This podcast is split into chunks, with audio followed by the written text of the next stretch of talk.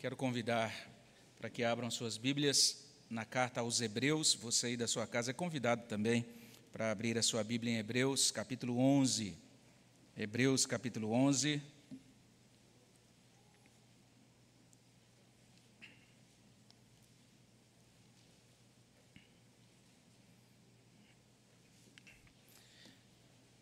Esse talvez seja um dos textos mais citados entre os evangélicos você que talvez esteja aí começando a acompanhar os nossos cultos, é, começando a frequentar cultos evangélicos, entenda que essa é uma passagem muito cara a nós e aqueles que são evangélicos há muito tempo, você que está acompanhando de casa também, certamente talvez já tenha ouvido esta, esta palavra. Hebreus capítulo 11, de 1 até 3. Convido aqueles que encontraram para lermos juntos a palavra de Deus. Leiamos. Ora, a fé é a certeza de coisas que se esperam, a convicção de fatos que se não veem. Pois, pela fé, os antigos obtiveram bom testemunho. Pela fé, entendemos que foi o universo formado pela palavra de Deus, de modo que o visível veio a existir das coisas que não aparecem. Senhor, obrigado pela tua palavra. Abençoa os nossos corações. Fala, Senhor Deus, ao nosso coração, que Teu Espírito Santo graciosamente abra o nosso entendimento, ilumine a nossa alma, ajude para que essa palavra faça sentido para nós, que ela faça diferença na nossa vida. Abençoa, Senhor Deus, o teu povo aqui reunido, aqueles que estão acompanhando online. Abençoa, Senhor Deus, ó Deus, ajuda-nos Produz, ó Deus, salvação, produz santificação, produz consolação por meio da tua palavra. Repreende o inimigo para que essa semente, ó Deus, possa produzir bom fruto em boa terra, Senhor Deus, cumprindo, ó Deus, o bom propósito do Senhor para a salvação e edificação do teu povo. Nós pedimos essas bênçãos no nome de Jesus. Amém, Senhor Deus. Nós estamos meditando nessa carta aos Hebreus, iniciando agora um dos capítulos mais conhecidos da carta a gente concluiu a mensagem anterior afirmando algumas coisas. Naquela ocasião, a gente disse, é, olhando ali para o finalzinho do capítulo 10, a gente entende que o, o, a conclusão do capítulo 10, de certa maneira, nos motiva a avançar. É um grande chamado para que avancemos na nossa caminhada com Deus, na nossa vida com Deus. Nós temos uma série de motivações que são colocadas ali naquelas palavras finais. E é bem interessante que o capítulo 10 termina dizendo isso. Nós não somos como aqueles que iniciam a jornada cristã, mas voltam atrás e se perdem. Essa é a mensagem de Hebreus. Lá no finalzinho do capítulo 10, ele vai dizer assim: veja só, verso 39. Nós, porém, não somos dos que retrocedem para a perdição, somos, entretanto, da fé para a conservação da alma. E se você olha o verso anterior, o verso 38, ele diz: Todavia o meu justo viverá pela fé, e se retroceder nele, não se compraz a minha alma. Repetindo, nós somos da fé para a conservação da alma, é o que diz Hebreus, no finalzinho do capítulo anterior. E logo depois de, de, de afirmar isso, de dizer isso, ele começa: ora, a fé é é interessante que ele está fazendo aqui, ele está prosseguindo o seu ensino, ele está destacando que se nós queremos de fato avançar, se nós queremos de fato andar com Deus nesse mundo, caminhar nessa direção da salvação que Deus traz para nós, nós, se nós queremos de fato é caminhar nesta vida com Deus e prosseguir com Deus até a eternidade, a gente precisa saber de duas coisas. Basicamente é isso que ele faz, ele está nos encaminhando para isso nesse início do capítulo 11 da carta aos Hebreus. De certa maneira, o autor de Hebreus está dizendo aqui nesse iníciozinho do capítulo 11 que nós temos de saber o que é a fé. Verso 1, ele vai explicar o que é a fé em capítulo 11, verso 1. Em seguida, ele vai dizer que se a gente quer caminhar com Deus, se a gente quer avançar com Deus nessa vida, nós também precisamos saber o que a fé realiza. E é o que ele vai fazer e mostrar de maneira bem introdutória nos versos 2 e 3. E o restante do capítulo todo vai ser uma espécie de desdobramento disso. Ele vai, de certa maneira, comprovar no restante do capítulo isso que ele diz nos primeiros três capítulos dessa carta aos Hebreus, aqui no, verso, no capítulo 11. É nesses primeiros três versículos do capítulo 11, melhor dizendo. Então, a primeira questão abordada no verso 1 é exatamente essa. Nós precisamos saber o que é a fé. Não apenas a Bíblia nos diz que a gente precisa viver pela fé, mas ela também declara o que é esta fé requerida por Deus. O que é essa fé? O que é a fé que a gente pode chamar de fé bíblica ou uma fé que a gente pode chamar também de fé cristã? Existe um sentido bem positivo, bem geral, né, em que o dicionário vai dizer, vai definir fé como crença ou confiança, mas também um sentido bem negativo, é, que define fé como crença cega. E muita gente, quando olha para o cristianismo, normalmente dá essa, esse sentido mais pejorativo. Ah, esses crentes evangélicos são aqueles que têm uma crença desmiolada, uma crença cega. E alguns evangélicos parecem que, infelizmente, no modo como eles tentam articular, explicar a sua fé, eles se mostram um pouquinho desmiolados mesmo, né? E de certa forma dão base para isso, mas daí a importância da gente olhar para Hebreus capítulo 11 para entender o que realmente Hebreus 11 nos diz acerca da fé. Ele descreve a fé deste modo: ora, a fé é a certeza de coisas que se esperam, a convicção de fatos que se não veem. A gente pode prosseguir tentando compreender a descrição de Hebreus aqui acerca de fé, primeiro tentando entender o que ele não está dizendo, tentando entender o que, de acordo com Hebreus, a fé não é. Por exemplo, quando olhamos para essa descrição de Hebreus, ele não está falando de fé na fé, tem muita gente que imagina isso. Ah, você precisa ter fé. Ah, a gente precisa caminhar com fé. A gente precisa andar com fé. Mas a gente, as pessoas vão falando isso sem descrever exatamente o que é essa fé. É, a gente tem que, que crer de que maneira? Crer em quê? De que modo? Então, essas coisas ficam muitas vezes bem enuviadas, bem obscuras. Então, Hebreus não está falando de uma fé sem substância, ou simplesmente de uma atitude de fé na fé, muito menos daquela outra atitude que é a fé em todas as coisas, que foi popularizado por aquele cantor baiano, né? Andar com fé eu vou, a fé não costuma falhar a fé está na mulher, a fé está na cobra coral, num pedaço de pão, a fé está na maré, na lâmina de um punhal, na luz, na escuridão. Isso não tem nada a ver com a fé bíblica. Está muito longe daquilo que a palavra de Deus realmente está trazendo como descrição da fé. À luz desse ensino geral dessa carta aos Hebreus, nós podemos compreender o que é fé. Então, a primeira coisa que a gente precisa dizer é que, para compreendermos essa definição de fé que ele passa, que o autor de Hebreus traz para a gente, a gente precisa ter na nossa mente o ensino geral da carta aos Hebreus. Desde o primeiro capítulo, o autor de Hebreus está nos falando sobre determinadas coisas. Desde o primeiro capítulo, ele já inicia o seu livro falando de Cristo, Cristo supremo, a supremacia de Cristo sobre Moisés, a supremacia de Cristo sobre os anjos, a supremacia de Cristo sobre o sacerdócio e também todo o sistema, vamos dizer assim, sacrificial que era é, praticado ali pelo, pela crença judaica daquele tempo ele está, de certa maneira, nos apontando Cristo, nos apontando o modo como Deus envia Jesus Cristo para realizar essa obra de redenção. Cristo redime, Cristo salva, assegura a salvação como sumo sacerdote, segundo a ordem de Melquisedeque, esse sumo sacerdote celestial. Essa salvação é trazida para o nosso coração por meio do Espírito Santo. O Espírito Santo aplica na nossa vida, na nossa alma, todos os benefícios referentes a essa salvação.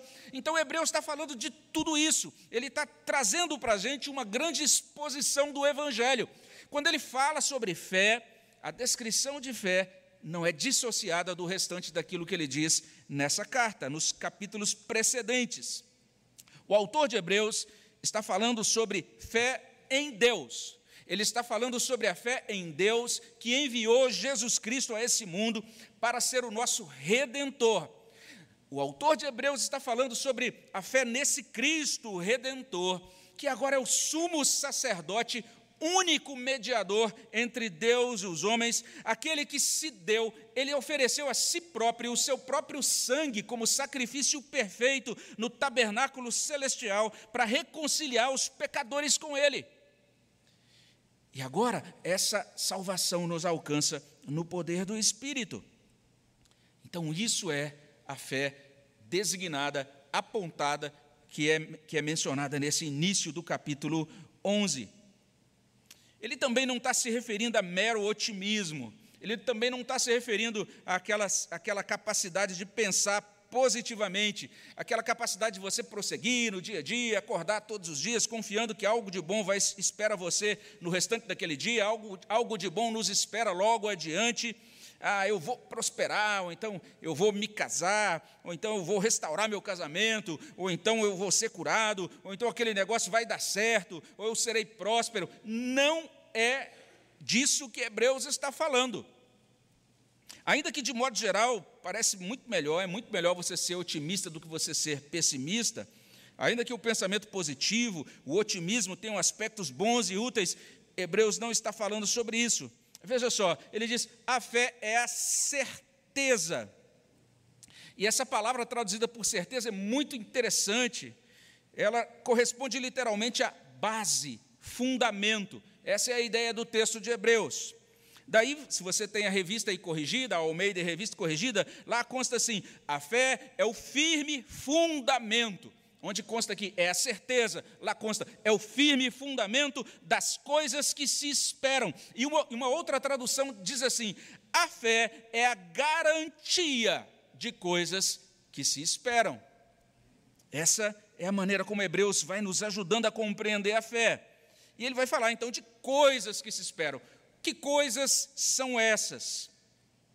Basta a gente olhar o contexto. Por exemplo, se você volta um pouquinho e olha para Hebreus capítulo 9, verso 28, lá diz o seguinte: que quando o nosso Senhor Jesus Cristo voltar, ele vai trazer salvação. É a palavra lá em Hebreus 9, 28. Se você depois olha um pouquinho para Hebreus 10, 35, já no final do capítulo anterior, Hebreus 10, 35 vai mencionar um grande galardão, uma grande recompensa Lá em Hebreus 10, 36, nós temos a nossa atenção chamada para a promessa, no singular, referindo-se à mesma coisa, referindo-se a essa salvação. Como nós lemos aqui, Hebreus 10, 39, Hebreus 10, 39 aponta para a conservação da alma. Nós somos da fé para a conservação da alma. E a gente agora pode pegar todos esses dados bíblicos, pode organizar essa doutrina e dizer isso, que estas coisas que se esperam. A fé é a certeza de coisas que, que se esperam. Essas coisas dizem respeito à completação da nossa redenção. O que Hebreus está colocando para a gente, de acordo com Hebreus, viver pela fé corresponde a caminhar com Deus nesse mundo, certos de que vamos desfrutar da redenção por meio de Jesus Cristo. É sobre isso que Hebreus está falando, quando ele diz: a fé é a certeza das coisas que se esperam. As coisas são essas. Ah, não, eu vou ganhar na loteria, vou ter fé.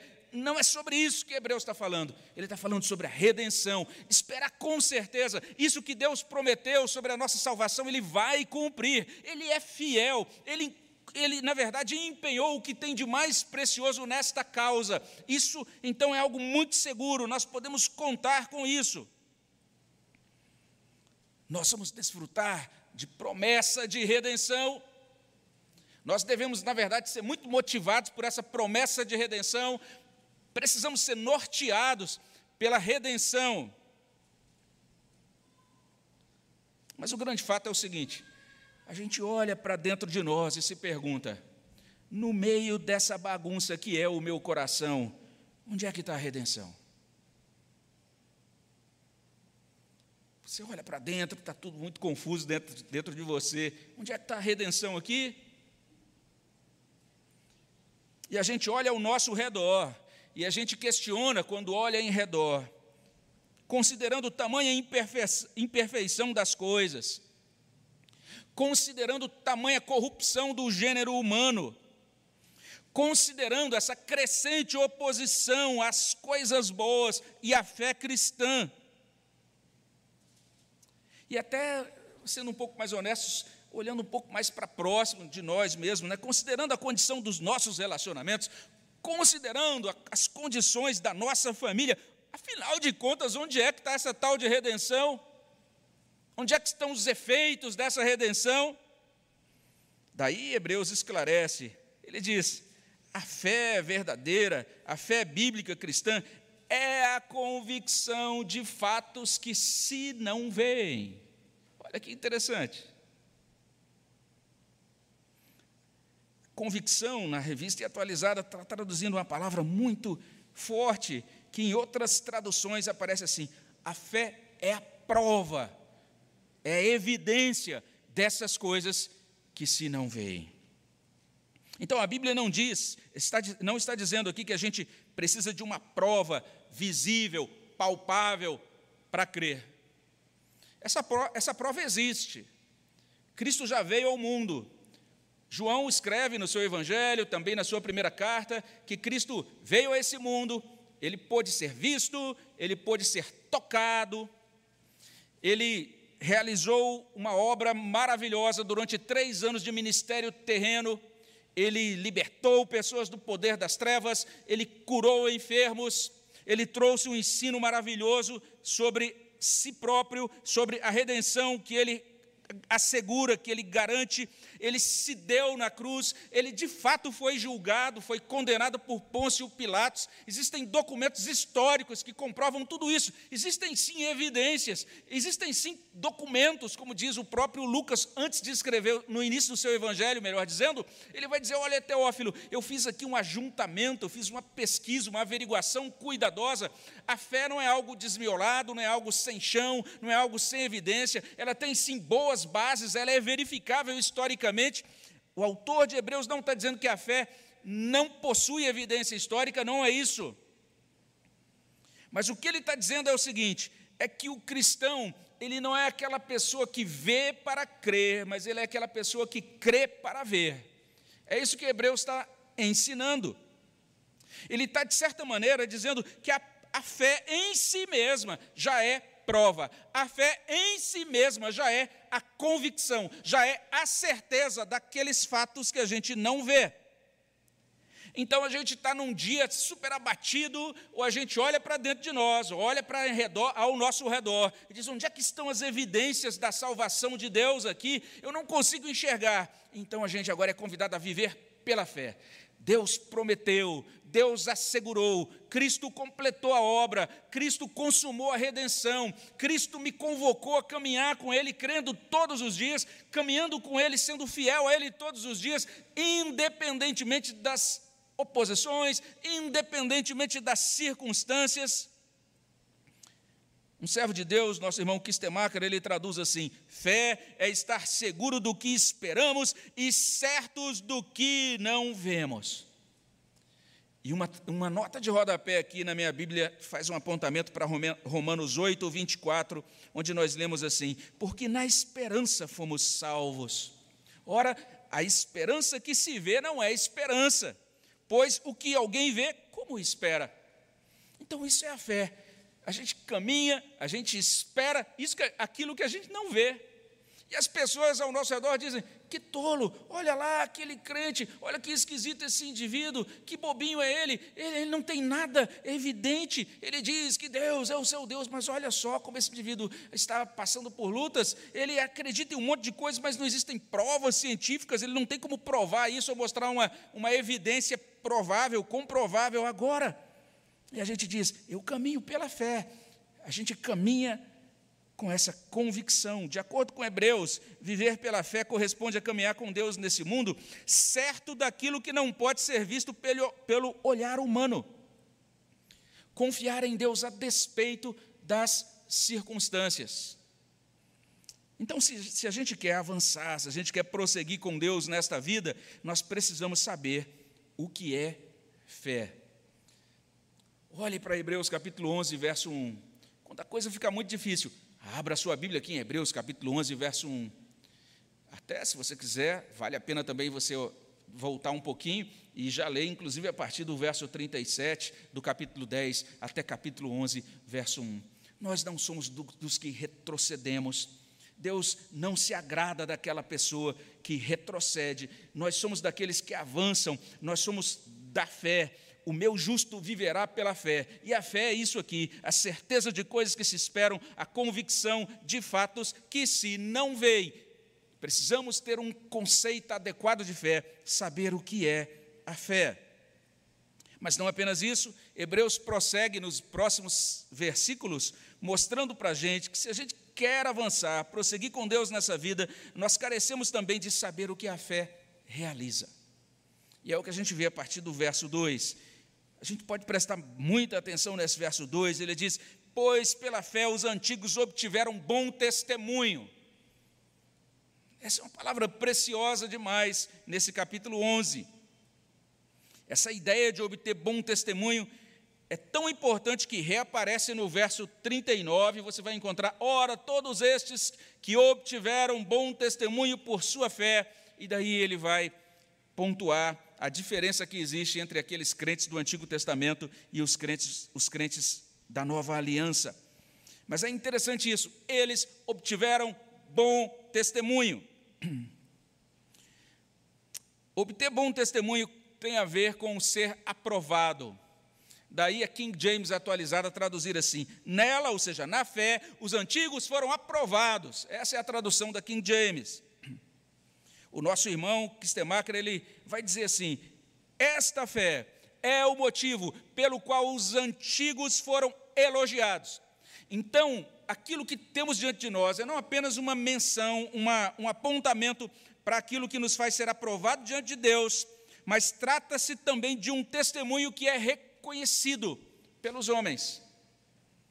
Dar um bom testemunho, demonstrar uma vida diante das pessoas, dentro desse palco da história, desempenhar esse papel de discípulo de Cristo, de servo de Deus, de modo que as pessoas vão ver o seu desempenho e vão dizer: olha lá, olha uma pessoa diferente, olha uma pessoa que conhece Deus, olha lá uma pessoa que tem fé em Deus. De certa maneira, o restante desse capítulo 11 vai ilustrar isso.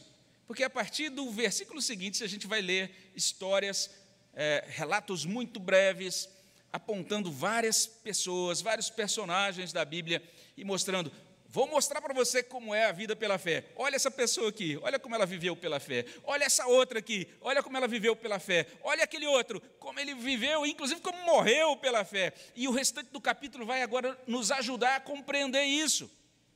O que o capítulo tá, vai mostrar para a gente é que a vida pela fé, ela aparece.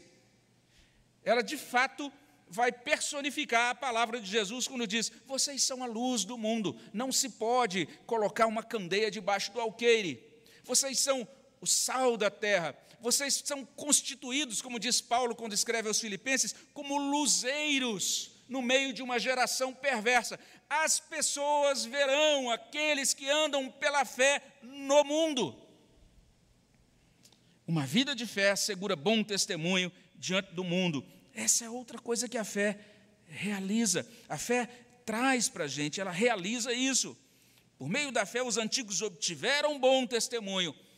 Uma vida pela fé vai fazer com que agora nós sejamos testemunhas fiéis do nosso Senhor Jesus Cristo.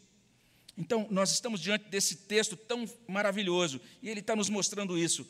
Nós somos aqueles que caminham ou que somos convidados a caminhar pela fé a fé nos concede essa bênção do bom testemunho, mas não apenas isso, olha aí o verso 3, diz assim: pela fé entendemos que foi o universo formado pela palavra de Deus, de maneira que o visível veio a existir das coisas que não aparecem. O que, que Hebreus está colocando diante da gente aqui?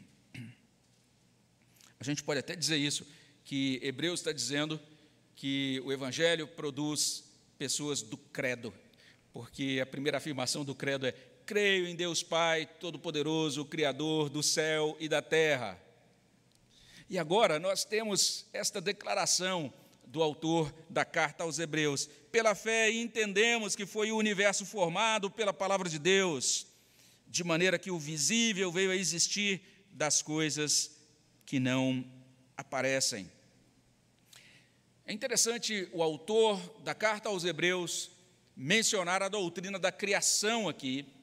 É bem interessante que ele teve muito atento até o capítulo 10 à doutrina da redenção, mostrando como é que Cristo realiza a redenção, como é que Cristo completa a redenção como nosso sumo sacerdote, mediante essa ordem superior, como um sumo sacerdote celestial, ele vai explicar Cristo como redentor, ele vai explicar a doutrina da expiação, a doutrina então do pagamento dos pecados, ele faz isso de maneira detalhada, maravilhosa, mas agora ele fala da criação. Pela fé nós compreendemos, ele podia até dizer: olha, é pela fé que nós compreendemos tudo isso que eu falei, de Cristo como sumo sacerdote, de Cristo como redentor. Ele podia falar isso, mas não, ele diz: pela fé nós compreendemos que o universo foi formado pela palavra de Deus, de maneira que o visível veio existir das coisas que não aparecem. Por que isso? Ele está falando sobre uma das realizações da fé. Ele está nos ajudando a compreender que, pela fé, nós passamos a enxergar diferente o mundo e a vida. É o que ele está colocando para a gente. Faz toda a diferença você caminhar nesse mundo norteado pela compreensão que você é resultado de um processo evolutivo, cego, sem nenhum propósito, que você é fruto do acaso, ou você caminhar nesse mundo entendendo assim: Deus me criou. Deus criou todas as coisas. Porque um dos desdobramentos, uma das coroações da doutrina da criação é a doutrina da soberania de Deus. Creio em Deus Pai Todo-Poderoso, a onipotência de Deus, o governo de Deus sobre aquilo que Ele criou. Existe um Deus criador, existe também uma palavra criadora. Desde o início, desde os primórdios, Deus cria e organiza todas as coisas pela Sua palavra. Disse Deus: haja luz. Disse Deus: haja separação entre o que está em cima, o que tem embaixo, que sejam. Ah, esses animais sejam produzidos e sejam multiplicados segundo a sua espécie. É um Deus que cria, é um Deus que organiza pela palavra. Hebreus começa a sua carta dizendo assim: lá no passado, Deus, de diferentes maneiras, de diferentes formas, ele falou aos pais, pelos profetas, agora nos últimos dias ele nos falou pelo Filho. Cristo é a palavra final, a palavra encarnada, a palavra a revelação plena, a culminação da revelação de Deus. Não apenas Deus criou o universo pela palavra, não apenas Deus cria e organiza o universo pela palavra, mas Deus também realiza nova criação, salvação, regeneração pela palavra. Isso que a gente chama de santificação nada mais é do que Deus organizando as coisas da nossa vida pela palavra. Então, o que Hebreus está dizendo é que pela fé nós compreendemos um universo, uma realidade que é regida por um Deus todo-poderoso, que faz, que realiza, que encaminha todas as coisas pelo poder da Sua palavra. É uma maneira diferente de enxergar a vida e o mundo. Algumas pessoas se perdem bastante aí no finalzinho, quando ele diz de maneira que o visível veio existir das coisas que não aparecem, e entram em várias hipóteses né, sobre é, esse, o modo é, como aconteceu esse processo de criação. E quem tem muito interesse nisso, eu Convido você a ler os comentários sobre isso. A gente vai fazer algumas notas, vai constar algumas notas sobre isso na versão em PDF do sermão. Mas parece que o ponto de Hebreus aqui não é entrar nesses detalhes de cosmologia, ou de cosmogonia, ou de doutrinas sobre criação, origem das coisas aqui. Parece que o que ele está tentando passar para a gente de modo muito geral é que a vida pela fé nos faz enxergar o mundo diferente. Então você vai ter as pessoas da fé, por um lado, as pessoas que são contrárias à fé, por outro lado. As pessoas da fé vão acordar todos os dias e vão se deitar todos os dias com aquela convicção de que habitam um universo que foi criado por um Deus todo-poderoso, de que existe um Deus que governa a vida e os detalhes da existência por meio da sua providência, que esse Deus é a nossa origem, esse Deus é o nosso dono, ele nos criou, ele tem direito sobre a sua criação. Esse Deus também é o nosso destino cada passo que damos nessa vida, nós estamos mais próximos, próximos do encontro que teremos, teremos com Ele, quando Ele chamar o nosso nome no último dia. Isso faz diferença na vida. Hebreus está dizendo: existem dois tipos de pessoas nessa vida. Algumas vão caminhar todos os dias entendendo, se lembrando disso. Eu pertenço a esse Deus Criador. Outras vão dizer: eu renego a esse Deus Criador. Eu nego tudo isso, eu, inclusive nego qualquer ideia de criação, qualquer ideia de divindade, qualquer ideia de pessoalidade divina, ou se eu acredito em Deus, eu vou assumir a ideia talvez de um Deus que criou, mas ficou longe de todas as coisas, vou assumir um, um outro conceito.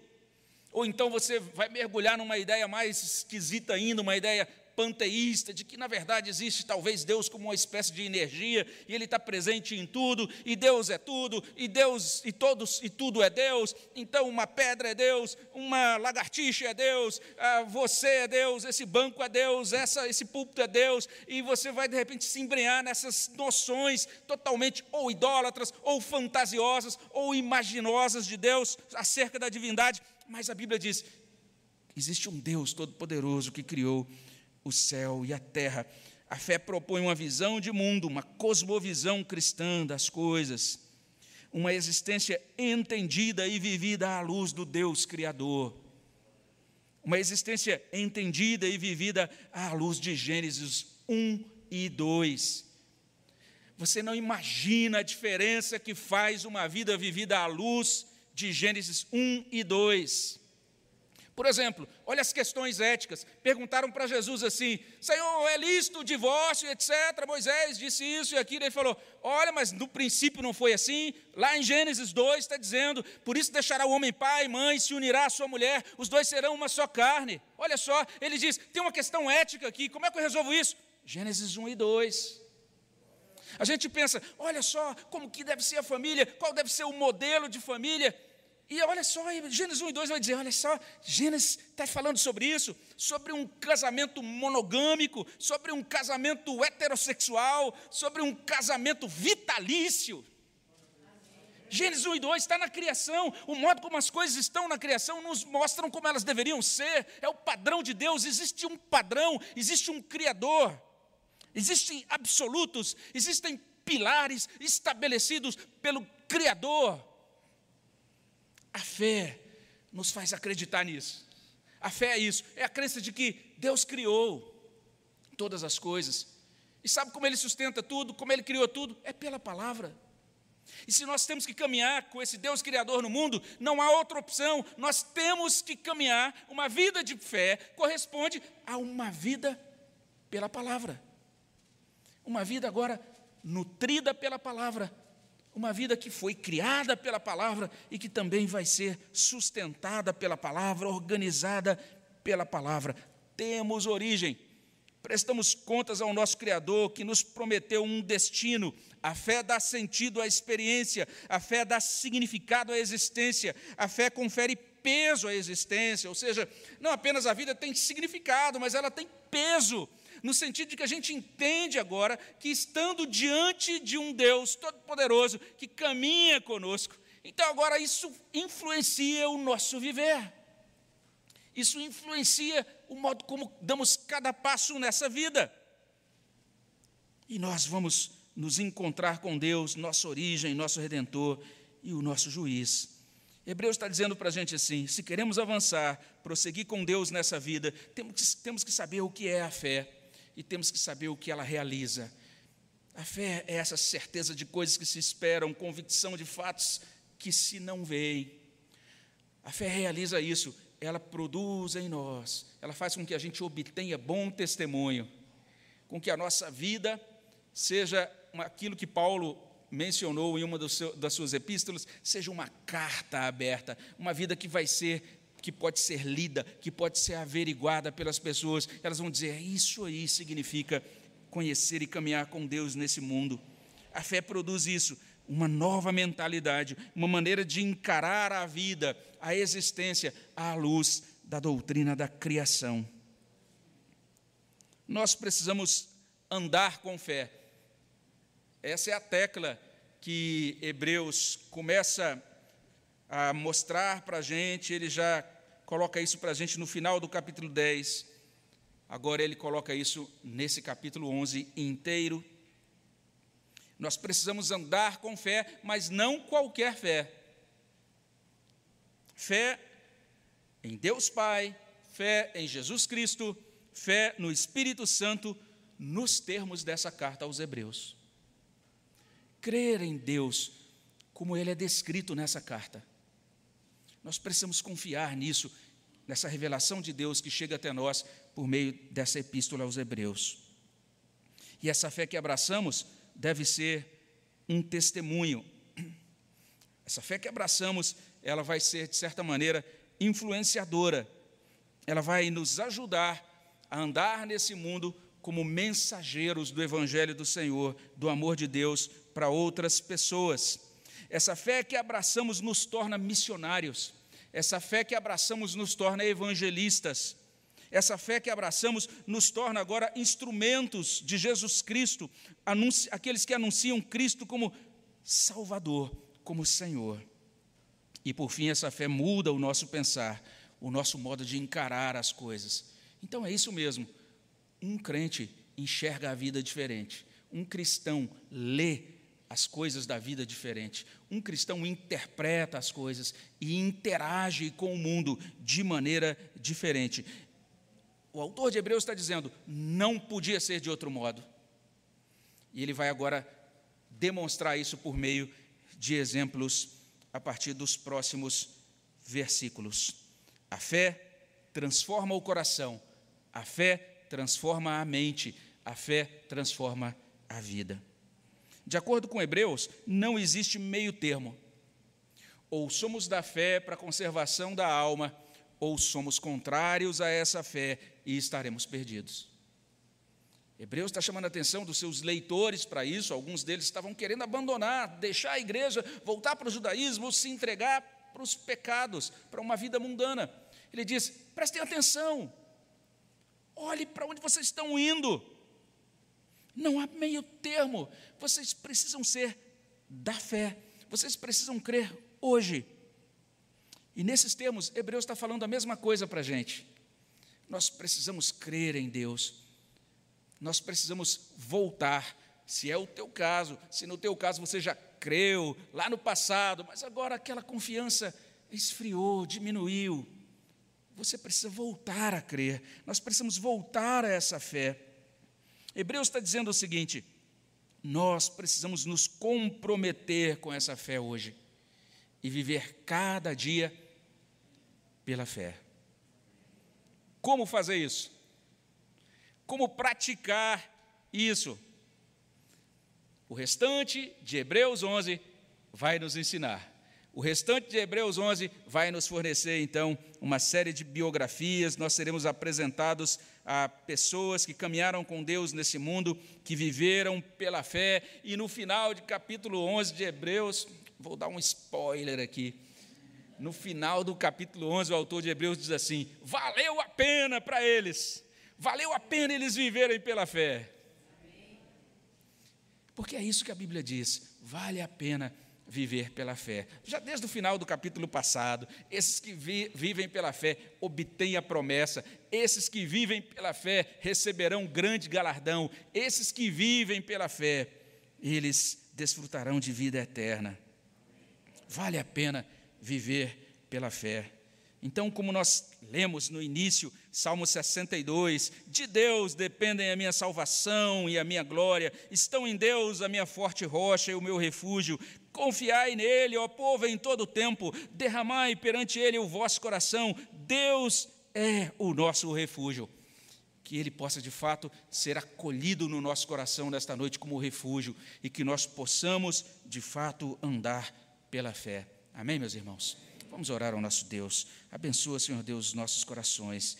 Derrama a tua graça sobre nós. Ó Deus, enche o nosso coração de fé, enche o nosso coração, ó Deus, de uma confiança incondicional em Jesus Cristo como Senhor, como Salvador. Retira, Senhor Deus, de nossa alma toda dúvida, também retira de nossa alma, Senhor Deus, toda aquela argumentação que é encaminhada pelo nosso coração, inclinado para o pecado, de ficar, ó Deus, deixando para depois esse, essa, esse dia, esse momento em que declaramos publicamente que pertencemos ao Senhor, que cremos no Senhor. Dá-nos, ó Deus, a bênção de crer hoje. Dá-nos a bênção, ó Deus, de nos comprometer hoje contigo. Dá-nos a bênção, ó Deus, de sairmos daqui nesta noite comprometidos a viver essa semana como pessoas da fé, para a conservação da alma, pessoas que vivem pela fé. É o que pedimos no nome de Jesus. Amém, Senhor Deus.